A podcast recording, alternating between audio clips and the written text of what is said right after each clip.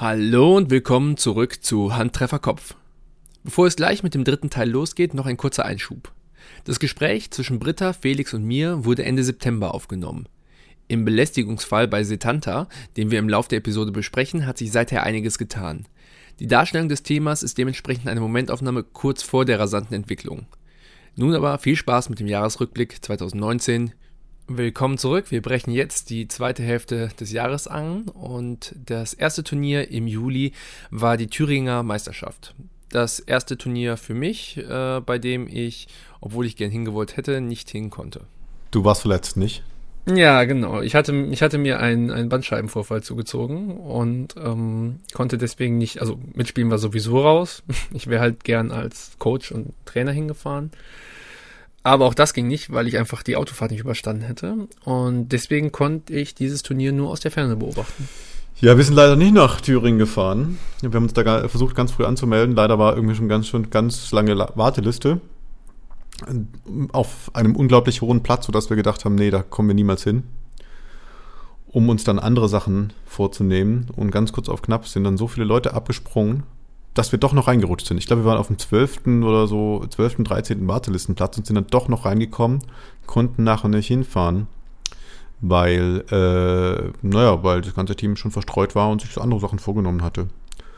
Und da habe ich dann auch so ein bisschen gedacht, boah, es ist so ein bisschen schlimm geworden mit der, mit der Voranmeldung.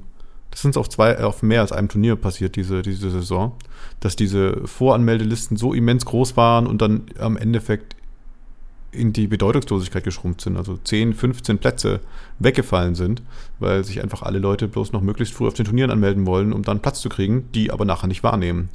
Also irgendwie ist das kein, kein guter Trend. Das habe ich letztes Jahr schon so wahrgenommen und ja, wir haben letztes Jahr nichts dran gemacht. Das hat sich jetzt auch nicht verschlimmert. Ich glaube, ist tatsächlich so, einfach so konstant geblieben, aber irgendwas in der Zukunft muss daran anders werden. Ob das halt das JTA leisten kann, wenn Ace das halt nebenher programmiert, weiß ich halt nicht, oder ob sich dann das Verhalten der Leute tatsächlich anpassen muss. Wie könnte man es denn verändern? Zum JTA zum Beispiel? Na, es müssten eigentlich die, die Turnierausrichter die Möglichkeit bekommen, zu sagen, okay, das sind, die sind die Anmeldelisten und wer von mir aus die, die, die Sockelgebühr bezahlt hat, die Startgebühr bezahlt hat, die äh, sind dabei, ne? Oder dass man sich halt selbstständig abmelden kann, wenn man weiß, dass es nicht klappt, weil über, da muss man halt immer erst den Turnierveranstalter informieren, der trägt einen dann raus und das dauert halt auch eventuell länger. Ähm, wir hatten uns halt beim Turnier mehrere Wochen vorher abgemeldet und wir sind auch erst in der letzten Woche von der Liste gelöscht worden. Das würde auch helfen, ja. Wo halt die Teams, die sich angemeldet hatten, wenn sie halt nicht vom Veranstalter informiert wurden, das halt erst in dem Moment gesehen haben, wo sie nachgerückt sind. Ne? Ja, vielleicht auch so Benachrichtigungsfunktion. Ähm, ich meine, Ace hat jetzt auch äh, Kind und äh, ein Team, äh, Verein am Hals, aber vielleicht, wenn er wieder drankommt, Ace. Ace, falls du das hörst, wir finden es ganz, ganz toll, dass du das JTA weiterentwickelst. Tatsächlich, äh, er hat gerade auch im Forum so einen Aufruf gestartet ähm, zu Empfehlungen, was man denn am JTA machen könnte. Also wenn ihr da Ideen habt, äh, schreibt es ins Forum, er liest es da und hoffentlich, hoffentlich wird es dann auch umgesetzt werden können. Oder wenn ihr sagt, ihr kann ja super HTML oder was auch immer programmieren, vielleicht könnt ihr mir unter die Arme greifen, dass er nicht die ganze Arbeit alleine machen muss. Das wäre ja fortschrittlich. Verrückte Idee. ja, das Turnier selbst, ich war wie gesagt nicht da, mein Team aber. Wir hatten einen äh, Rookie mitgeschickt, der ähm, auch an der Rookie-Wertung teilgenommen hat. Wer es nicht weiß, Jena macht halt bei ihrem Turnier jedes Jahr, die, gibt die Möglichkeit, dass ähm, ja, Spieler, die weniger als ein Jahr spielen, bewertet werden können und ähm, ja, der beste Spieler wird dann quasi mit Preis gelobt und die Idee ist einfach, äh, ja, Neulingen den Einstieg ins Jugger zu erleichtern und mehr Wahrnehmung dafür zu schaffen. Ähm, die kriegen dann so eine Armbinde rum, dass man die erkennt und dann darf das Team halt hinterher abstimmen. Gewonnen hat, glaube ich, einer von den Jugglers, den ich dann später auf einem anderen Turnier getroffen hat und der auch tatsächlich sehr, sehr gut ist und äh, ja, finde ich immer, finde ich eine schöne Sache. Und das muss man sagen, dass Jena sich bei solchen Sachen, nicht nur bei Rookie-Wertung, auch bei ähm, der Fairness-Bewertung, die parallel zu den Spielen stattfinden, auch, weil sie hatten auch ein Awareness-Team gestellt, dass sie da immer sehr, sehr engagiert sind. Ja, Rookie-Wertung, Rookie-Wertung. Ähm, habe ich gar habe ich keinen großen Plan davon. Äh, schön, dass das gibt, ähm, dass man auch junge Jugger-Spielerinnen ähm, auch die Möglichkeit gibt, da ein bisschen Beachtung zu bekommen und dass man auch so ein bisschen Progress sieht bei den neuen Leuten, dass das, dass das unterstützt wird. Ja, mehr kann ich dir leider nicht zu sagen. Ich habe sie noch nicht bekommen, ich bin zu alt. Gut, dann äh, gehe ich nochmal kurz auf das Awareness-Team ein. Oh, ich glaube, sie haben ähm, bei der, beim Awareness-Team leicht über das Ziel hinausgeschossen. Sie hatten nämlich äh, eine Awareness-Telefonnummer eingerichtet. Ich glaube, noch einen Telegram-Channel gab es auch dazu. Und man konnte den Awareness-Beauftragten oder die Awareness-Beauftragten äh, rund um die Uhr quasi erreichen. Und das hat natürlich auch wiederum für viel Häme und ähm, Spott geführt. Gegenfrage, Britta, weißt du, ob das verwendet wurde, das Awareness-Telefon? Kamen da Informationen rein? Weiß ich nicht, wie das auf der Thüringer Meisterschaft war. Aber ist tendenziell ja eigentlich auch sinnvoll, weil du dann auch dich anonym melden kannst und das nicht irgendwie in Person machen musst. Und weil du auch theoretisch nach dem Turnier, wenn du irgendwie alles verarbeitet hast, wenn du irgendwie eine doofe Situation hattest, dass du dich auch danach nochmal melden kannst und dass es dann danach nicht irgendwie in Vergessenheit gerät. Es ist ja sinnvoll. Bloß da dies das zweite Turnier überhaupt war, das ein LON-Team hatte, hat man mit der Aktion natürlich besonderes Scheinwerferlicht drauf scheinen lassen. Und für Leute, die halt weniger Verständnis haben, warum wir so etwas entwickeln müssen, ähm, war es ein Anreiz, Spott und Helme zu entwickeln. Aber auch das muss man aushalten, bis es sich normalisiert hat und dann ist der Nutzen auch nicht mehr abstreitbar. Was sie auch gemacht haben, war, dass sie eine All-Gender-Toilette gemacht haben. Genau. Das ist halt immer ein bisschen schwierig, weil es ja Männer- und Frauenklos gibt und nicht mehr. Und dann wurde in den Frauen- oder Männerklos nochmal ein, eine Toilette extra markiert als All-Gender-Toilette. Ist halt schwierig, wenn alles so in dieser, in dieser zweigeschlechtlichen Welt aufgebaut ist, da dann nochmal irgendwas extra einzubauen. Ich weiß nicht, ob es da irgendwie bessere Möglichkeiten gibt oder ob das so reicht oder sinnvoll ist. Ja, und auch nur kurze Zeit später haben wir einen Beweis dafür gekriegt, dass wir diese Entwicklung brauchen. Das irische Team Setanta hat auf ihrer Facebook-Seite veröffentlicht, dass sie einen internen Sexismus, ich nenne es mal Skandal, ähm, aufgearbeitet haben. Der Post war auch so vage. Auf Nachfrage konnte man dann ein Statement per E-Mail zugeschickt bekommen, in dem stand, wie vorgegangen wurde und was jetzt die genauen Ergebnisse dieser internen Kommission waren. Ja, ich glaube, sie haben das Statement sogar auch gepostet auf Facebook, wobei da zum Teil merkwürdige Beweise verwendet wurden oder sie haben als Beweis, dass nichts passiert ist, Bilder von der Reise oder von den Leuten zusammengenommen und meinten, weil es da nicht so wirkt, ob da ein Konflikt gewesen wäre, ist da nichts vorgefallen. Was irgendwie ein merkwürdiger Beweis ist. Ja, das ist ein super großes Thema, das hat große Wellen geschlagen, wahrscheinlich auch zu Recht große Wellen geschlagen. Ähm, da ging es hin und her und vor und zurück und äh, ich möchte das gar nicht alles jetzt aus äh, mit meinem Halbwissen hier ausbreiten. Ähm, da gibt es auf jeden Fall eine Art, gab es eine Art von Untersuchung und da würde ich einfach das offizielle Statement ähm, dazu abwarten. Also äh, nicht nur teamintern, sondern auch teamübergreifend äh, vom gesamten irischen Jugger, weil das natürlich jetzt auch schon eine krasse große Präzedenzfall geworden ist. Ähm, das sind einige Sachen gelaufen und ich könnte da jeden bloß äh, empfehlen, dann am Schluss mal so einen Abschluss, Abschlussbericht zu lesen, wenn der mal veröffentlicht wird. Den ich noch nicht gesehen habe. Ich. Der müsste demnächst, glaube ich, kommen. Also ich nehme an, Britta, du bist da ein bisschen näher dran als ich. Es haben sich nochmal unterschiedliche Jagger-Leute zusammengesetzt aus verschiedenen Ländern und die bringen jetzt demnächst nochmal einen umfassenden Bericht raus. Zu dem, was da vorgefallen ist oder nicht oder insgesamt zu der, zu der ganzen Geschichte. Das ursprüngliche Statement, das Setanta veröffentlicht hat, liest sich ein bisschen so wie Person A sagt das, Person B sagt das andere. Am Ende wird entschieden, alles gar nicht so wild, hab dich mal nicht so und es wirkt so, auch wenn es nicht zwangsläufig so sein muss, als hätte irgendwie der Status innerhalb der Gruppe ähm, das entschieden oder zumindest Einfluss auf die Entscheidung getroffen. Und ja, bestenfalls wirkt das alles ein bisschen shady ähm, und auf jeden Fall haben die Leute nicht verstanden, wo eigentlich die Probleme liegen in dieser Thematik. Wobei man auch sagen muss, gut, dass sie sich der Sache überhaupt angenommen haben, aber der Weg, den sie gewählt haben, ist denkbar ungünstig. Genau. Aber da wird, glaube ich, jetzt auch noch mal was kommen. Also das war noch nicht alles.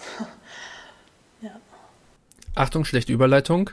Alles gewesen ist es aber für Rodger Hauer. Uh, ja, Rodger Hauer, unser Held, ist tot.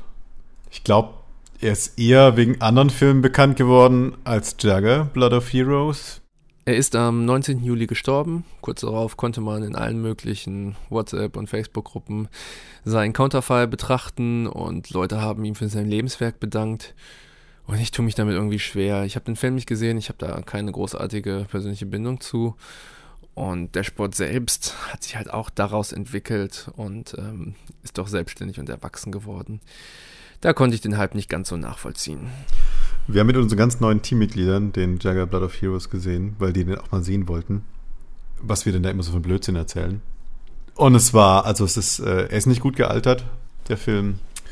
Und äh, da war auch sehr viel Unverständnis dafür da. Und äh, es war irgendwo ein ganz witziger, ganz witziger Abend. Aber er ist jetzt auch nicht besser geworden, muss ich sagen, der Film. Hm.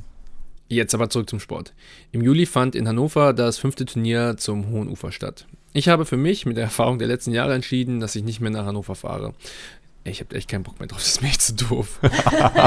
Zur Erläuterung, Hannover hat in den vergangenen Jahren sehr eigenwillige Hausregeln aufgestellt, wie zum Beispiel ein Bruchtest für Pompen. Auch das Turniersystem hat mich irgendwie immer unbefriedigt zurückgelassen und wenn ich mir anschaue, wie viele gute Turniere es gibt, äh, kann ich echt Hannover ganz gut aussetzen. Mein Team ist allerdings hingefahren und hat ein sehr durchwachsenes Turnier erlebt. Ja, den Spielplan hat Hogan diesmal übernommen.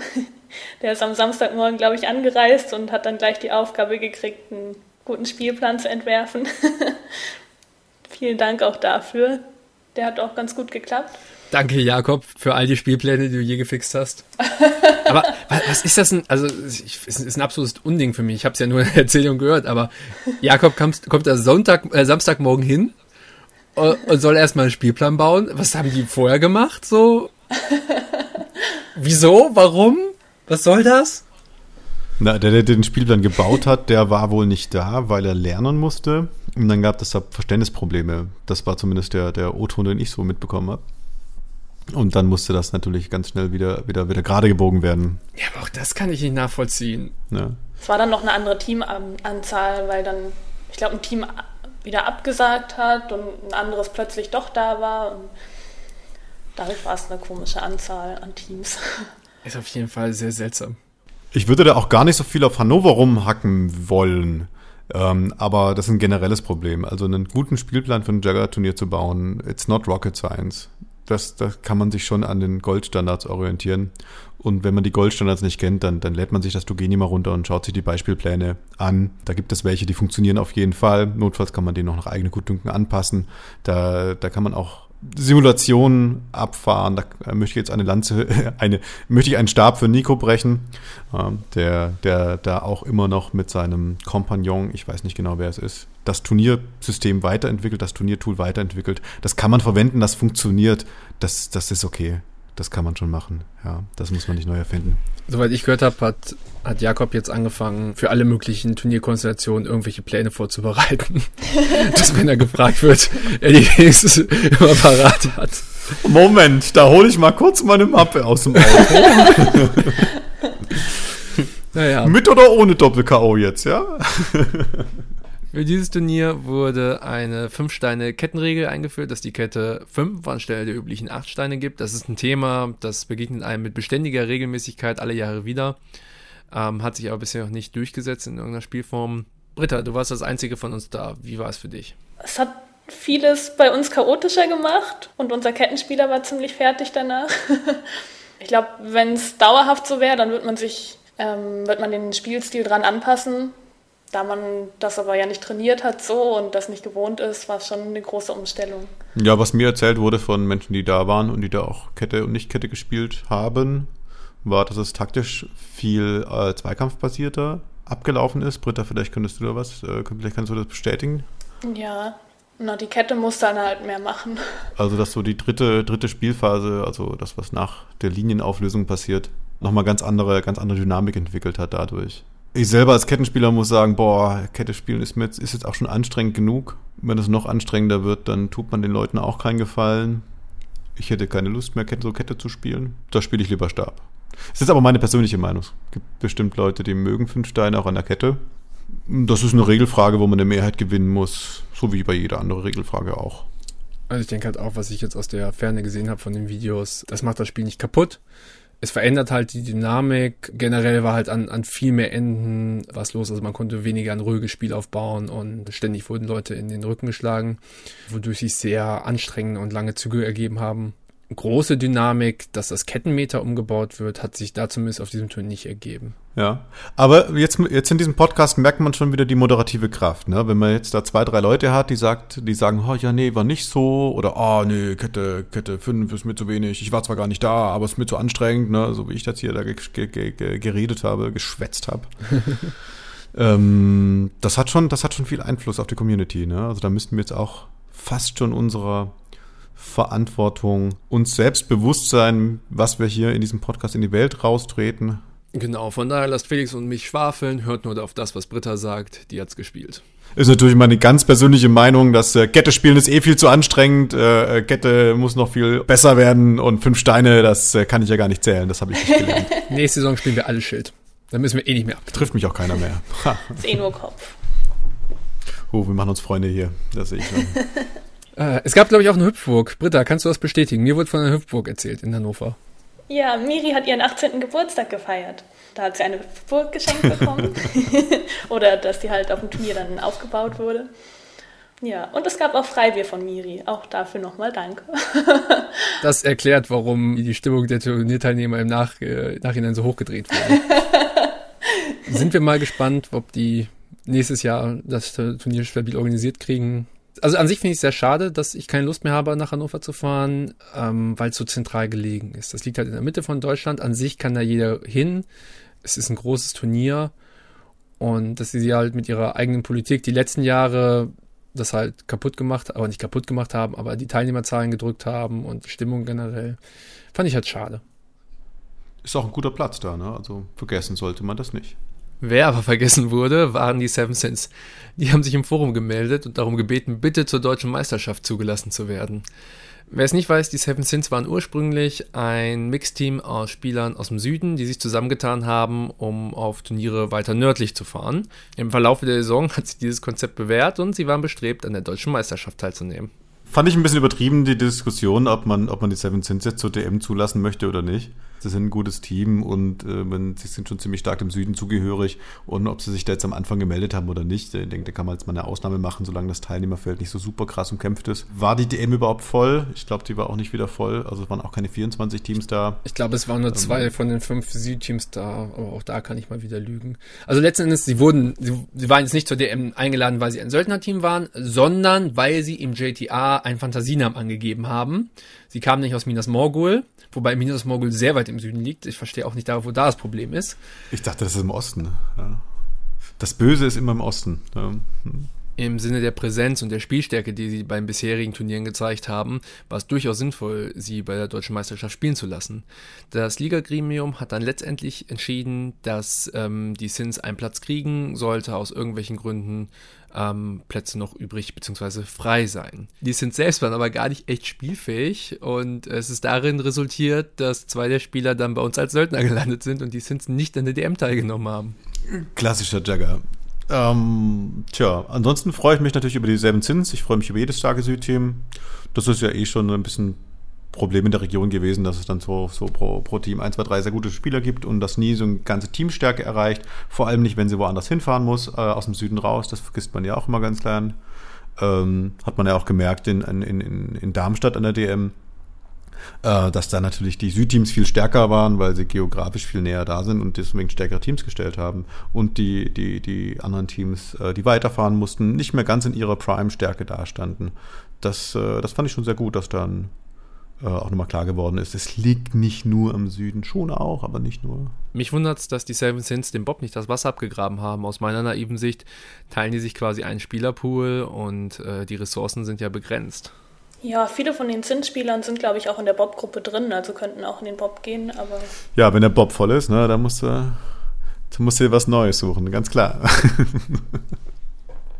ja, bin ich auf jeden Fall gespannt, wie sich das weiterentwickelt mit den Zins. Was ich mich zwischendurch gefragt habe, gibt es diese ganz klassischen Südteams eigentlich überhaupt noch? Mir fallen jetzt erstmal nur die Hobbits ein, wobei die sich halt auch in den letzten Jahren professionalisiert haben. Oder vielleicht die Münchner, wobei deren Chaos-Jugger ja auch nochmal eine ganz eigene Marke ist. Die Münchner, die rocken ja eigentlich auch ganz schön gut was weg, ne? Die sind auch als Söldner mittlerweile beliebt in anderen Mannschaften. Da sieht man natürlich auch, dass da, dass da starke Leute sind. Die Juggernauts habe ich lange nicht mehr gesehen. Ich weiß nicht, was Uhu da braut im, im, im, Süden. Da hatte ich ein komisches Erlebnis auf, äh, jetzt in Jena. Da waren die Gossenhauer da, mein altes Team. Und ich kannte keinen von denen. Den einzigen, den ich kannte, das war Manzoni. ja, sie werden so schnell erwachsen. Das, ist, das war wirklich seltsam, dass man sein eigenes Ex-Team nicht mehr kennt. Tut mir leid. Mir fallen noch ähm, die Stuttgarter ein. Ich glaube, Problemkinder hießen die. Ja. Ja, die haben sich jetzt auch wegreformiert, glaube ich. Na, die gibt es noch. Die trainieren viel und sind auch auf ein paar Südturnieren immer unterwegs. Britta, du kennst dich da jetzt ja aus. Ja. Dann spielen wir doch mit Britta eine Runde. Gibt es die Südteam noch? Britta, gibt es noch die Mainzer Marodeure? Ja. Ja, so ein bisschen halt. Die haben ein Einladungsturnier gemacht. Mainz war nicht mehr offen. Mainz war Einladungs Einladungsturnier dieses Jahr. Da durfte man nur gut, hin mit gutem Draht und mit guter Leber. Hier, die, die, spreche ich sie richtig aus, die Bambelritter? Weiß ich nicht. äh, Bambelritter, ja. Die sind ja ganz neu. Ich glaube, unter Anleitung von Patrick, aber das hört man da nicht gern, wird mir gesagt. Das haben sie alles ganz alleine gemacht. ich habe sie tatsächlich nur in Homburg gesehen. Allerdings glaube ich, dass auch einfach viel ähm, davon halt, weil viel davon einfach Standmaterial bei den Zins ist, ähm, jetzt nicht unbedingt die Spielstärke hat, großartig auf andere Turniere zu fahren. Ja, wobei die jetzt auch in Darmstadt auf dem Turnier waren. Also die kommen schon auch ein bisschen rum. Übrigens gute Trikotfarben haben sie gewählt, gefällt mir. Gelb-lila, kann man machen. Ich sehe ich seh hier, ich seh hier gerade, wo war denn das erste Hinterland-Turnier? Das äh, habe ich nicht mitbekommen. Jugger mit Aerotech. Oh, ich muss im JTA nachgucken. Ich glaube, das ist, das ist so die Ecke äh, Lolla ah. gewesen. In Breidenbach war das. Vier von 16 Teams waren da. Die haben äh, Jugger erweitert um, um Aerotech. Ich habe nichts davon gehört, ich habe es nur gelesen und mal mit aufgenommen hier in unsere Liste. Also nicht, also nur mit Aerotag, nicht mit Wurfwaffen jetzt. Eine Berührung äh, vom Pfeil in der Luft, äh, Bodenschlag negiert Pfeile zählt fünf Steine. Gefangene Pfeile zählen nicht als Treffer. Dafür sind Hände eine Trefferzone gegen Pfeile. Nur Bogenspieler dürfen Pfeile anheben und benutzen. Sie können aber Pfeile vom gegnerischen Bogenspieler benutzen, die bereits geschossen wurden und so weiter und so fort. Ob sich da noch was raus entwickelt, wer weiß. ich habe auch Breidenbach jetzt sonst auch nicht großartig in der Juggerwelt wahrgenommen. Vielleicht kommt ja generell noch was. Das ist so eine, das ist so eine zurück zur Lab-Geschichte eigentlich. So kommt, so kommt mir das vor, ne? Mit, mit diesen, mit diesen Lab-Bögen oder mit Aerotech generell. Ich weiß nicht, wenn du dir Aerotech anguckst und dir Jugger anguckst, da liegt die Verbindung, glaube ich, schon relativ nah. Du könntest genauso gut eine Nerfgun verwenden. Das funktioniert, glaube ich, schon irgendwie. Entonces ven a Jagger, ven a Jagger.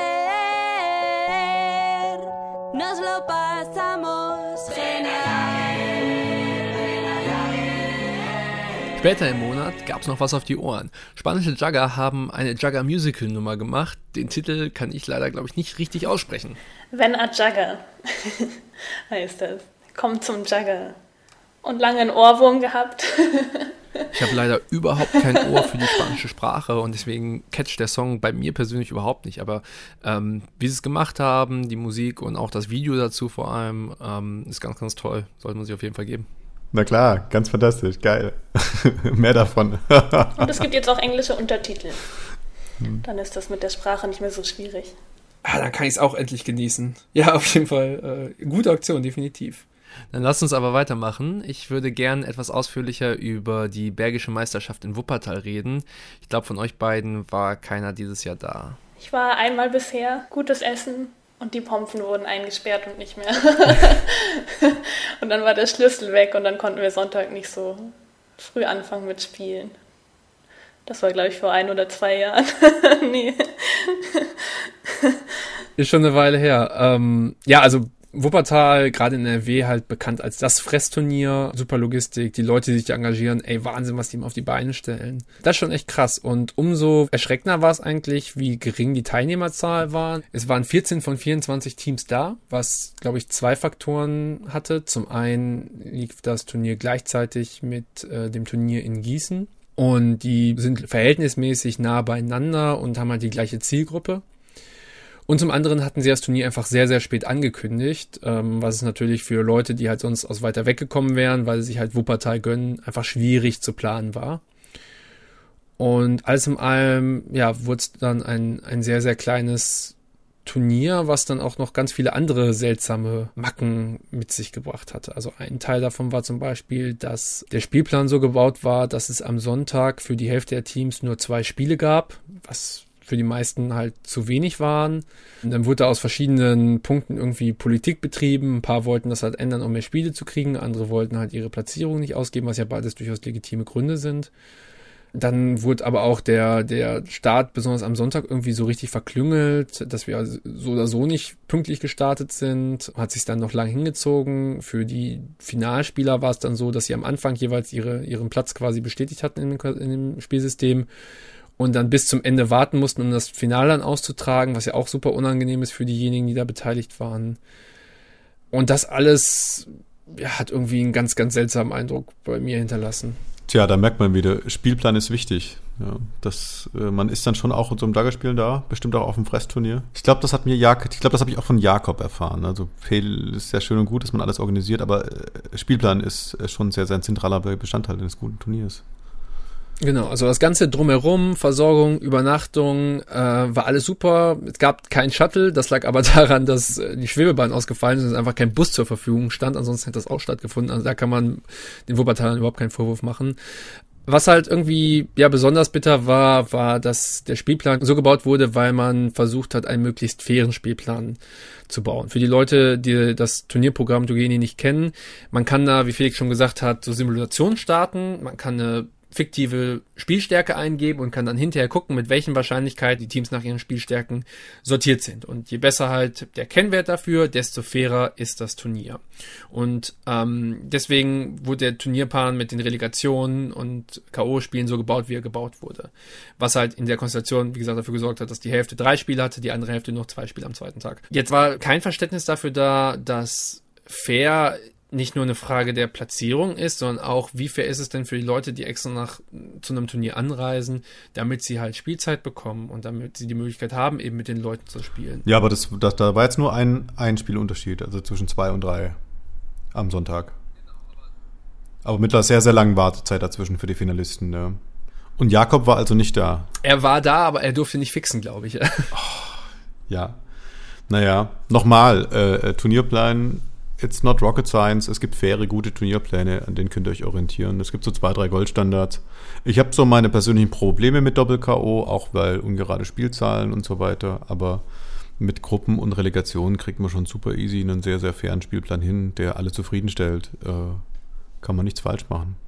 Das Thema Spielplan ist jetzt auch wieder ein Thema, da kannst du einen kompletten Podcast drüber halten. Locker. Ja, das können wir jetzt auch nur so am Rande streifen. Okay. Ich möchte noch kurz erwähnen, dass es in Walsrode äh, ein Turnier gab. Die Walsrode sind jetzt seit kurzer Zeit im Jugger dabei, haben so eine Handvoll von Turniere gespielt und jetzt auch ihr eigenes veranstaltet. Und ich freue mich schon. Die kommen ähm, in zwei Wochen bei uns zum Training vorbei und wir machen ein bisschen Kettentraining mit denen. Jetzt fünf Steine oder acht? Acht. Acht. Du kannst auch alternativ acht Liegestütze hm. machen. Allerdings musst du diese Liegestütze regelkonform machen, mit mindestens ein Knie auf dem Boden und eine Hand auf dem Boden. Das schaffe ich nicht. Das geht auch. okay. So, noch zum letzten Turnier des Monats. Das war das Turnier in Münster. Ähm, das war insofern eine Neuerung, dass die letzten zwei oder drei Jahren es kein Turnier in Münster gab und ähm, jetzt haben sie wieder eins gebaut. Hat sich auch viel an bei deren Personal einfach geändert. Und ähm, so im, im Groben und Ganzen, auch da habe ich verletzungsbedingt nicht spielen können, war aber als, als Coach da. Und das war eins meiner Lieblingsturniere die Saison. Also sauber durchorganisiert, gute Location, auch um viele, also die hatten halt so einen Stand aufgebaut, wo du auch Getränke und sowas kaufen konntest, auch für die Abendplanung so. Äh, super Ding. Äh, Spielplan war stabil, brütende Hitze. Wir haben dann ähm, an die ganzen Felder immer einmal mit Wasser bekommen, mit kühlem Wasser, die dann ausgetauscht wurden. Äh, und da war eigentlich ganz wenig zu meckern. Einziger Wermutstropfen war, dass irgendwas da in der Luft in den Gräsern war, wo ein paar Leute extrem allergisch darauf reagiert haben. Ich war auch einer darunter, dass ich dann die ganzen Folgetage noch irgendwie so juckende Stellen am ganzen Körper hatte. Ähm, aber da waren zum Glück nicht alle von betroffen, sondern nur ein Bruchteil. Jo, und da begab es sich, ähm, dass wir Points auch mal wieder gegen die Münsteraner gespielt haben. Wir hatten das diese Saison, ich glaube, viermal, dass wir die Münsteraner erst in der Vorgruppe getroffen haben, weil wir immer übers JTA gesetzt wurden und sie halt da reingelost wurden. Und in der Vorrunde gegen sie verloren haben. Und dann später im K.O.-Baum nochmal auf sie getroffen sind, weil wir uns halt beide hochgearbeitet hatten, vom jeweils ersten oder zweiten Platz oder bei RDM vom dritten Platz. Und Münster anschließend geschlagen haben. Außer bei deren eigenen Turnier in Münster, da haben sie uns geschlagen. ähm, und sind dann vor uns gerückt. Aber auch bei allen anderen Turnieren, ich habe schon vorweggegriffen, bei DM war das so, es, es tut einem halt immer leid, wir kennen die Münsteraner gut. Und dass immer wir diejenigen sein müssen, die sie in dem Moment rauskriegen. Wenn wir vorher gegen sie verloren haben, ähm, ist auch unangenehmer, bringt das nun mal mit sich. Im Finale waren dann äh, die Seven Sins gegen Rigor Mortis. Auch da kann man halt sehen, ja, wie stabil die Sins tatsächlich sein können und was die da gebracht haben. Und auch dieses ähm, Finale ist ja sehr beeindruckend, finde ich. Schönes Spiel. Ähm, Lou, den wir vorhin schon angesprochen hatten, äh, hat bei den Sins gespielt, hat da ordentliche Schild-Action rausgeholt. Ich glaube, Felix hat Kette gespielt. Ähm, und äh, ja, es war ein spannendes, ebenbürtiges Finale, auch in vielen Sätzen. Und da habe ich auch erfahren, dass Lou nach Berlin zieht, Felix. Ja, habe ich auch erfahren. Mm, ja, Lou ist in, in, meinem Team. Also er sitzt in der Arbeit hinter mir äh, und macht schlaue Dinge mit Daten. Mehr kann ich aus Vertraulichkeitsgründen nicht sagen. Hat sich aber dann abseits äh, von 9 to 5 für Rigor Mortis entschieden. Tja, das ist. Ähm, ich unterschätze immer, wie, wie, wie attraktiv das für Leute ist, in einem sehr, sehr starken Team, wo man sich selbst optimieren kann, anzufangen und nicht die Konkurrenz aufzubauen. Das, äh, das, das, das finde ich noch ein bisschen seltsam wahrscheinlich, weil ich anders herumgewickelt bin. Aber äh, wenn es dem da gut geht, ich meine, der ist ein schlauer Junge, der wird schon wissen, was er tut. Und äh, ich freue mich, dass ich einen guten Data Scientist bei mir im Team habe. Ja. Ich hätte mir auch gewünscht, dass er nach Falco geht. Da hätte das Team, glaube ich, deutlich mehr geprägt. Bei Rigor ist er natürlich einer von, von vielen guten Spielern, wobei ich auch überhaupt nicht weiß, ähm, welchen Einsatz er jetzt in Rigor finden wird. Ich kann mir bisher noch nicht vorstellen, dass sie zwei Schilde auf dem Feld aufstellen würden in einem Zug. Aber vielleicht findet Rigo einen Weg. Ich äh, lasse mich da mal überraschen. Ja, ich denke, das hat er schon beides richtig betrachtet und er äh, hat ja auch bei allen Teams gesöldert und hat sich Zeit gelassen, sich das anzuschauen. Da wird er schon seine richtige Entscheidung getroffen haben. Ist natürlich super schade für uns, weil wir schon seit langem auf der Suche nach dem fünften Schwergewicht sind. Äh, notfalls müssen wir es halt, äh, notfalls ziehen wir unseren eigenen Leute halt schnell genug hoch, dann dauert das Ganze vielleicht noch eine halbe Saison oder Saison länger. Ähm, damit kommen wir aber auch klar. Ähm, es ist ja immer auch ganz wichtig, dass die, dass, dass, die, dass die Spieler sich selber für die Teams entscheiden können. Gerade in Berlin, na gut, ich meine, es ist ja ein Berlin-Problem, dass da wirklich viele Jugger-Teams rumrennen. Ja, das hat man ja woanders nicht. Dann kann man was, äh, sich zwischen Potsdam, äh, okay, School ist natürlich äh, ein Spezialteam. Ähm, wie man in die GAG reinkommt, äh, das, das, das, das äh, läuft natürlich auch sehr über soziale Gefüge. Ähm, da, diese, diese Auswahl hat man natürlich in einem anderen in einem, in einem anderen, in einer anderen Stadt nicht. Äh, in Hamburg gibt es ja auch nur noch ein Team. Ich glaube, so gab es mal zwei, mal drei. Last Man Standing, Torpedo, Cotito, Jones. Äh, es gibt noch Cranium. Ich weiß nicht, äh, Cranium, das ist Harburg, das ist nicht Hamburg. Entschuldigung. Das ist ja fast schon, das ist ja fast schon Heidelberg, ich bitte dich, das ist doch Bayern. Ah, damit, damit ist natürlich ein Thema, mit dem ich mich ganz stark beschäftige. Äh, ich, muss, ich muss mich abwürgen, da könnte ich jetzt stundenlang drüber reden. ähm, ich mache stattdessen einfach ein anderes Fass auf und zwar möchte ich nochmal über Frauen reden. oh ja, ich möchte auch über Frauen reden. Magst du Frauen? Ja. Ich auch. Wir sollten beste Freunde werden. ah, okay.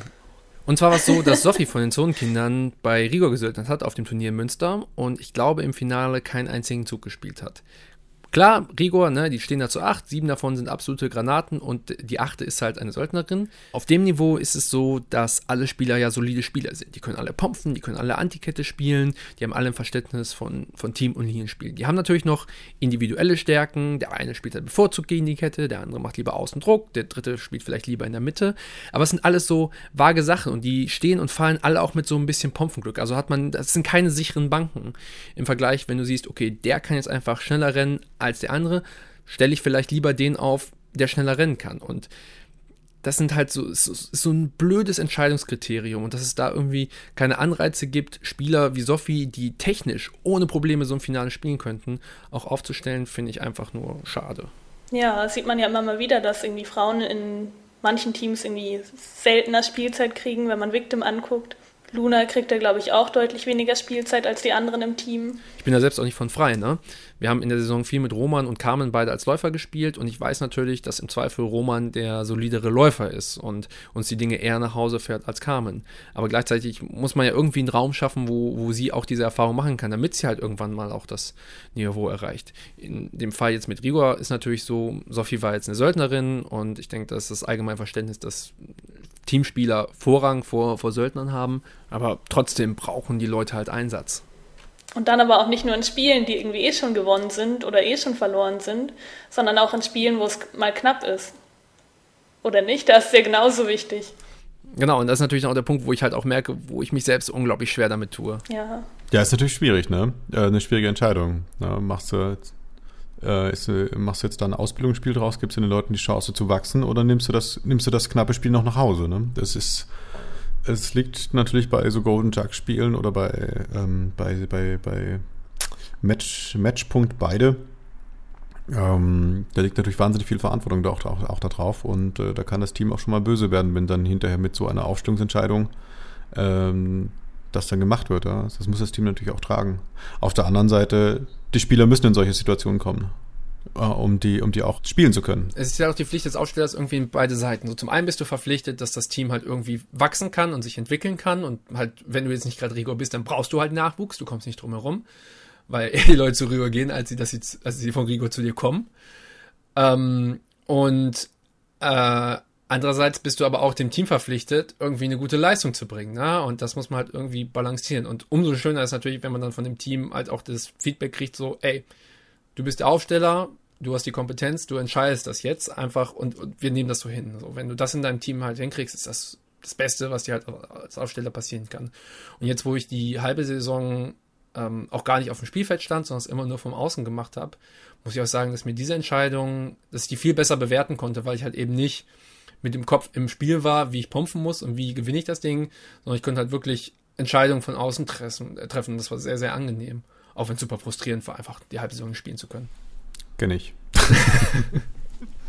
ja, lohnt sich, lohnt sich in seine Leute zu investieren auf jeden Fall, egal ob Männlein oder Weiblein. Ähm, ähm Spieler, bra äh, Spielernachwuchs braucht man, wenn man äh, die nicht von alleine zieht. Und selbst wenn man sie von alleine zieht, muss man die auch trainieren und auf Top-Niveau kriegen, wenn man auf Top-Niveau spielen möchte. Ähm, es gibt immer Spiele, da habe ich immer so das Gefühl, erstmal im Training aufpassen und richtig lernen und dann, dann, dann Finalspiel spielen wollen. Das ist aber eine Sache, die muss man im Team vorher kommunizieren, wie man das macht. Wie man auch in knappen Spielen aufstellt. Und dann können die Spieler, die da keinen Bock drauf haben, dass das so läuft, einfach auch sagen, nö, dann gehe ich ins Zweite, wenn man Zweites hat, oder gehe ich Söldnern Jo, damit haben wir auch das Ende vom dritten Teil erreicht. Ich würde sagen, wir drei überlegen auch nochmal unsere Ausstellung, machen eine kurze Pause und dann hören wir uns alle zusammen wieder in der vierten Ausgabe von Handtreffer Kopf.